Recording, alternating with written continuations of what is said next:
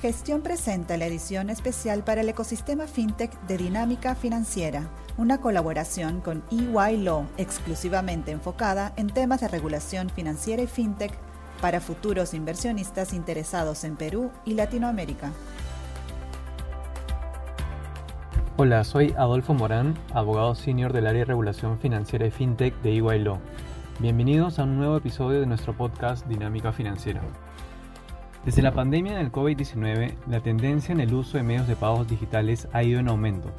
En esa línea, según informa la Superintendencia de Bancas, Seguros y FP, el porcentaje de peruanos que efectuaron pagos digitales aumentó de 34% en el 2017 a 49% en el 2021, lo que representa un aumento de 15 puntos porcentuales conforme a datos del reporte global Findex 2021 del Banco Mundial.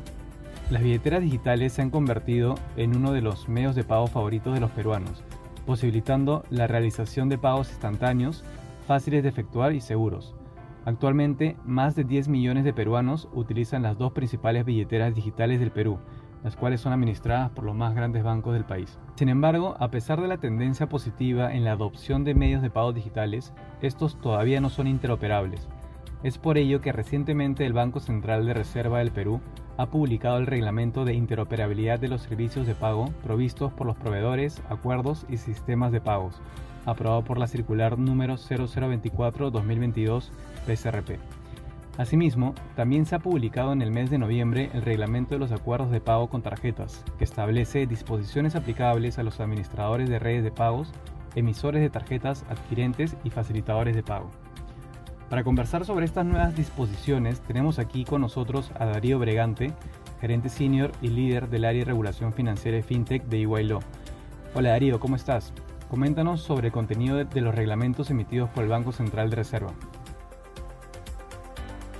Hola Adolfo, las normas que emitió el Banco Central de Reserva son bastante importantes y van a implicar una serie de adaptaciones por parte de los actores del mercado de pagos en el Perú.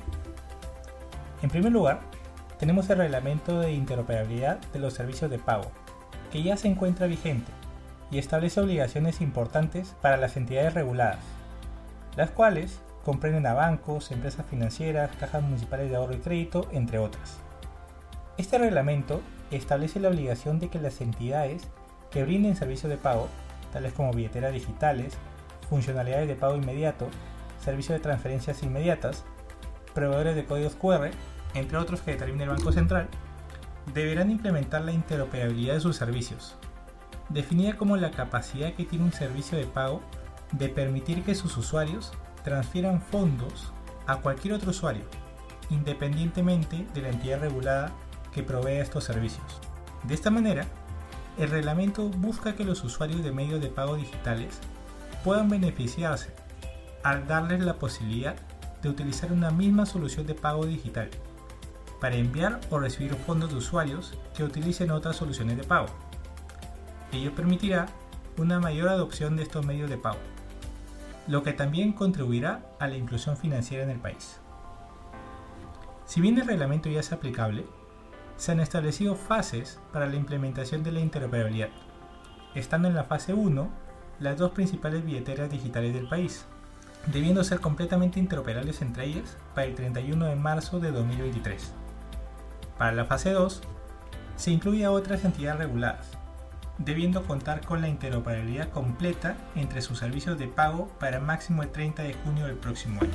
Por otro lado, en cuanto al reglamento de los acuerdos de pago con tarjetas, esta norma recoge las recomendaciones del estudio de mercado de los servicios de pagos con tarjetas en el Perú del Indecopi, publicado en 2021.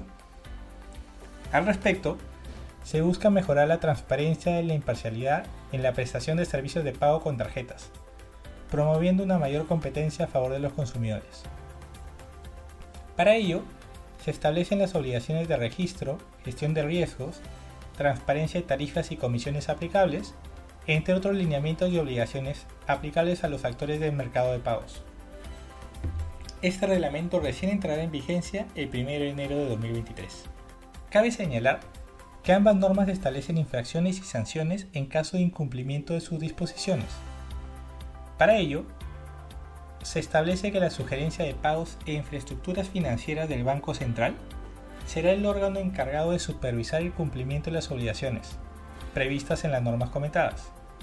Asimismo, se regula un procedimiento sancionador para la aplicación de las sanciones que correspondan en caso de incumplimiento. Excelente, Darío. Vamos a una breve pausa y regresamos con más comentarios sobre las nuevas disposiciones normativas aplicables a los actores del mercado de medios de pago. Suscríbete a Gestión desde 49 soles mensuales y accede a nuestro contenido premium de manera ilimitada en gestión.p. Recibe el diario impreso de lunes a viernes en la comodidad de tu casa y disfruta de cientos de descuentos del Club de Beneficios. Si ya eres suscriptor del diario impreso, accede al plan digital gratis por tres meses. Mayor información en www.gestion.p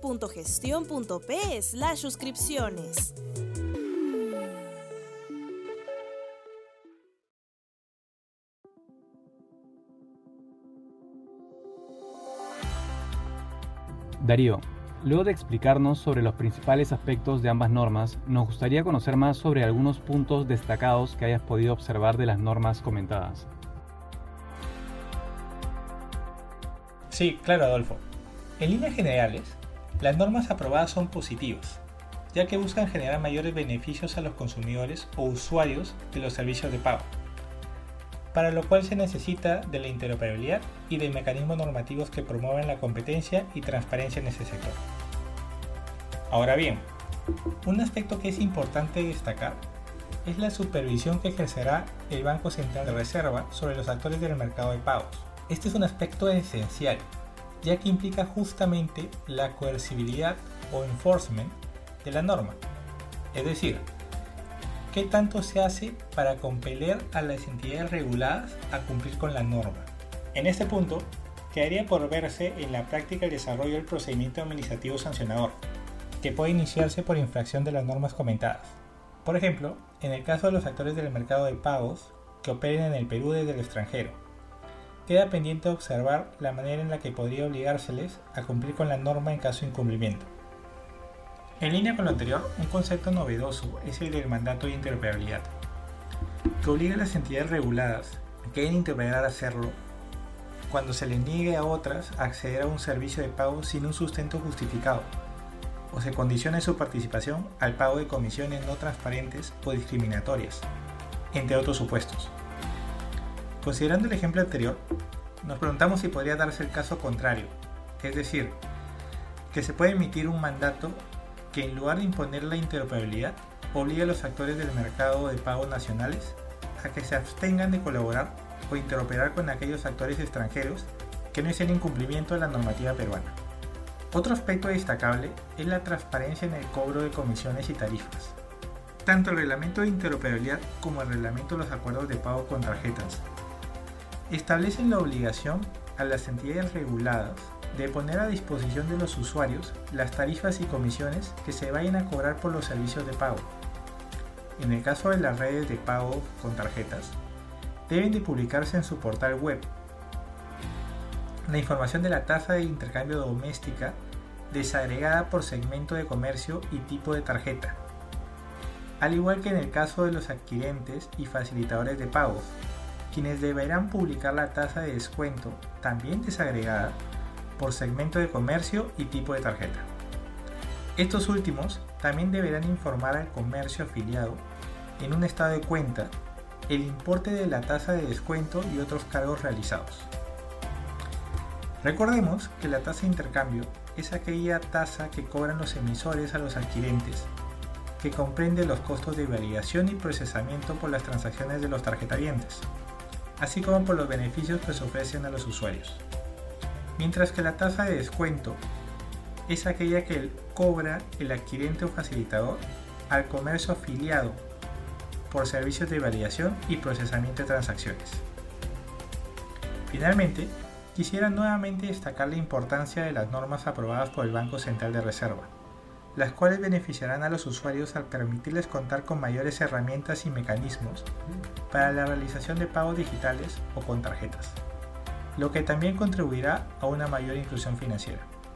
El avance en la interoperabilidad de los pagos contribuye también a un escenario ideal para la futura implementación del Open Banking en el país, ya que prepara las entidades reguladas o un escenario de colaboración digital. Darío, muchas gracias por la información que nos has compartido. Con esto finalizamos este episodio de Dinámica Financiera. Esperamos que esta explicación sobre las últimas normas aprobadas por el Banco Central de Reserva les haya sido de utilidad. Gracias por escucharnos y los esperamos en el próximo episodio nuevamente aquí en Dinámica Financiera, una colaboración entre gestión.p e EY